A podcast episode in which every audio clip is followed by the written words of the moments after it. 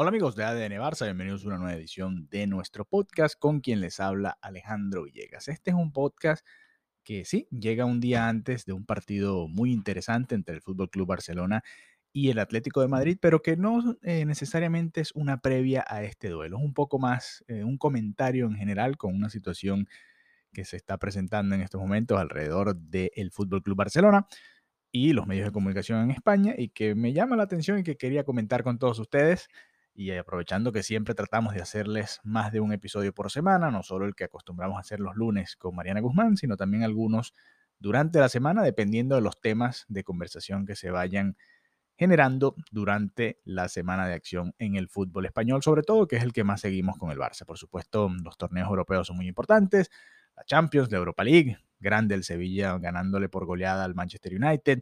Felicidades a los aficionados del Real Madrid por estar en las semifinales, pero aquí nos enfocamos de la Champions, pero aquí nos enfocamos en el Barça. A ver, esta semana, o mejor dicho, hace pocas horas, acaba de hablar Xavi Hernández y acaba de eh, insistir en el tema de la grama. Le acaban de insistir los periodistas, porque aquí también hay que decir que es una insistencia de parte del periodismo eh, español. La, la, pregunta nuevamente viene producto de que, bueno, se va a jugar a la misma hora este partido entre el Barça y el Atlético de Madrid que aquel partido que se jugó entre el Barça y el Getafe en el campo del Getafe, la hora es la misma, 10 y cuarto acá en los Estados Unidos, 4 y cuarto en España, en plena tarde allá en la península ibérica y por supuesto con lo que se espera sea un ambiente espectacular dentro del Camp Nou, más allá del, tiempo que haga, ¿no? del estado del tiempo que haga, eh, hablando un poquito de lo que se va a vivir en las tribunas. ¿Y por qué decidí hacer este episodio especial? Porque me llama la atención esta, esta situación. Hoy,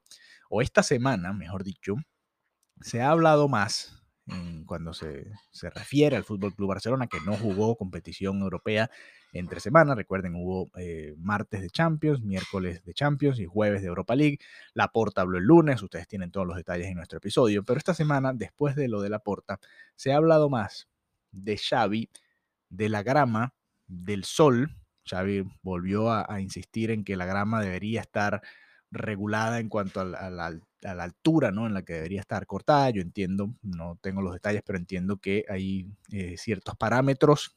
Quizás Xavi quiere que sea más específico y que sea una altura específica en todos los campos, tales como sucede, por ejemplo, en el golf, que era uno de los ejemplos que comentaba el propio Xavi durante su rueda de prensa previa al partido contra el Atlético de Madrid. Aquí eh, y, hoy decidí hacer este episodio porque es un eh, ejemplo perfecto, calcado a la perfección de lo que es, el dominio de una matriz de opinión, cuando se genera una matriz de opinión y cómo desde Madrid, desde la capital, se maneja todo este discurso y todo lo que vaya a salir y los temas de conversación y qué es importante y qué es relevante y qué tiene primera plana y qué se distribuye en redes sociales y qué no, ¿no? Y hay cierta gente que sigue esa línea editorial y hay otros que, bueno, preferimos centrarnos un poquito más en el fútbol y en otras cosas, ¿no? Y, temas que creemos que son realmente lo más destacado de cada una de, las situaciones que se vive en el Barça, ¿no? Hoy en la rueda de prensa de Xavi se habló de muchas cosas, muchos temas interesantes,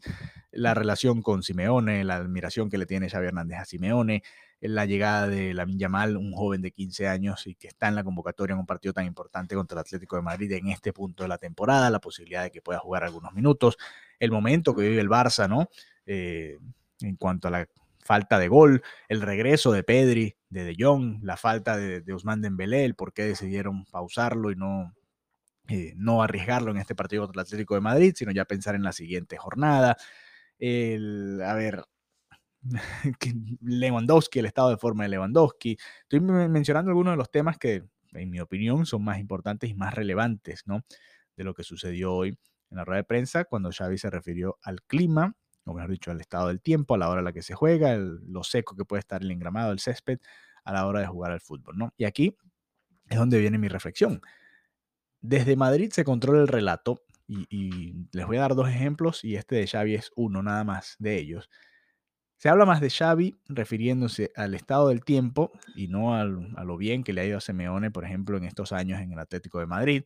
El Atlético de Madrid, por si en Madrid no lo saben, es un equipo de Madrid y, no recibió esto ningún tipo de atención, que un entrenador del Barça, por ejemplo, se esté refiriendo de manera tan positiva a un entrenador del Atlético de Madrid, que es el rival de turno, más allá de las diferencias, como dice Xavi, más allá de las diferencias en el estilo y en la manera de jugar de cada uno de estos equipos y cada uno de estos entrenadores, ¿no?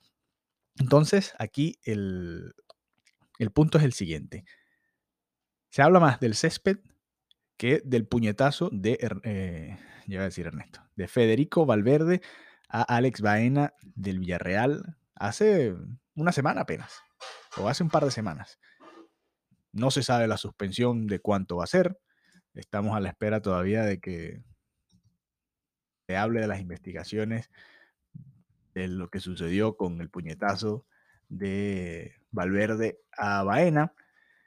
Y la realidad es que se ha metido un poquito debajo de la alfombra, ¿no? Todo esto que ha sucedido, ¿no? Antiviolencia eh, abre una sanción deportiva, eh, un proceso que puede durar alrededor de un mes y medio, dice, por ejemplo, un artículo del país, un mes y medio, una eh, investigación que es muy sencilla, muy rápida de hacer, en un lugar controlado, eh, no es muy difícil saber, además hay testigos de lo que sucedió y pues no, no simplemente no, no se puede hacer más rápido, ¿no?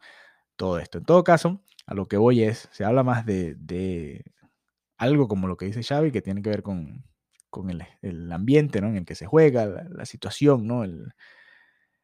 Los factores dentro de lo que está en el juego, ¿no? que es la grama, que es la portería, que es el, tamaño del campo de juego, el, estado del engramado y todo esto, y no de esta situación de Federico Valverde. Otro ejemplo, por ejemplo, es la situación con Gaby. Lo vivimos hace un, no mucho, hace un par de semanas también, dos, tres semanas, esta campaña, ¿no?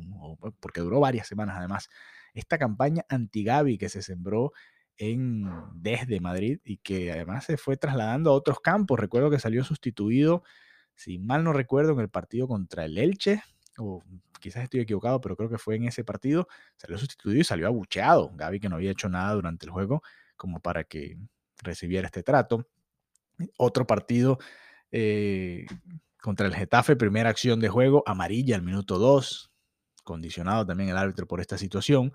Una campaña que por supuesto se le hizo a Gaby, un jugador que eh, por supuesto apenas está empezando, pero en comparación, por ejemplo, muchas menos patadas sucias de las que da o las que sigue dando Casemiro ahora en la Premier. Casemiro se cansó de dar patadas, de hacer faltas y con amarilla salvarse de la segunda amarilla y no fue expulsado ni una sola vez en la liga con el Real Madrid. Lionel Messi, Sergio Busquets, Luis Suárez, Neymar, por mencionar algunos de los jugadores que tienen más tarjetas rojas que Casemiro, cualquiera, cualquiera que usted mencione, porque Casemiro simplemente no recibió ni una, ni una tarjeta roja en todo este tiempo. ¿Por qué? Porque vestía de blanco y porque llevaba los colores del Real Madrid. A Gaby se le critica, ¿por qué? Porque viste de blaugrana. A Xavi se le critica eh, cuando se refiere al estado del engramado, cuando lo ha hecho el propio Real Madrid esta misma temporada en la Copa del Rey, por ejemplo, en situaciones en las que el engramado no era el ideal, el ideal perdón, para jugar al fútbol. Se le critican porque son del Barça. Eso es todo, simplemente. Esa es la razón por la que se le critica y es un poco lo que quería ah, traer a colación el día de hoy, una reflexión para mis amigos acá de ADN Barça, de cómo se va manejando el relato, cómo se controla un poco lo que se discute, lo que no se discute, el tema Negreira, le sacan punta, le vuelven a sacar punta, el Barça tratando de, sacarse encima ese estigma, ¿no? De, que se ha creado de que se compraban árbitros y que con los árbitros se consiguieron todos los campeonatos de la era más exitosa del Fútbol Club Barcelona. Bueno, incluso antes, porque esto viene desde mucho antes, desde Gaspar, cuando el Barça no estaba nada bien y, e incluso llega hasta ahora, ¿no? Cuando el Barça tampoco ha dominado en los últimos años en la liga ni en Europa mucho menos. Así que un poco el, relato que quieren crear, que algunos tontos se lo creen, que otros, bueno, tratamos de, desmontar poco a poco desde nuestra tribuna y que seguiremos haciéndolo acá en ADN Barça Podcast. Así que bueno, gracias por habernos acompañado el día de hoy. Este domingo, partidazo. Fútbol Club Barcelona contra el Atlético de Madrid en el Camp Nou. El Barça buscando alargar esa ventaja que tiene sobre el Real Madrid, o al menos mantenerla, dependiendo de lo que haga el Madrid ahora más tarde contra el Celta de Vigo, pero independientemente de lo que haga el Real Madrid, lo que sí puede hacer el Barça seguro en su partido es alargar la ventaja que tiene contra el Atlético de Madrid, que como dijo Xavi, como hemos venido diciendo y comentando eh, durante la semana, es el equipo que está en mejor forma en España y uno de los mejores eh, en Europa en estos momentos, a pesar de que no está en una competición europea. Así que bueno, gracias por habernos acompañado y nos reencontramos pronto nuevamente acá en ADN Barça Podcast. Hasta la próxima. Hola amigos de ADN Barça, gracias por escuchar nuestro episodio del día de hoy. Recuerden, si no lo han hecho aún, pueden enviarnos un mensaje a través de la cuenta de Twitter, arroba ADN Barça Pod, y eh, pedirnos para que sean parte de nuestro grupo de WhatsApp. Ahí estamos compartiendo no solamente nuestros podcasts, sino durante toda la semana todo lo que va sucediendo, no solo con el fútbol español, no solo con el Barça, sino también en Europa y en el mundo en general en el fútbol. Así que si no lo han hecho, envíenos un mensajito, síganos en arroba Pod en Twitter y en Instagram y con mucho gusto eh, si nos envían ese mensaje, les enviamos el enlace para que se conecten con nosotros y sean parte de la familia de ADN Barça Podcast. Un abrazo y hasta la próxima.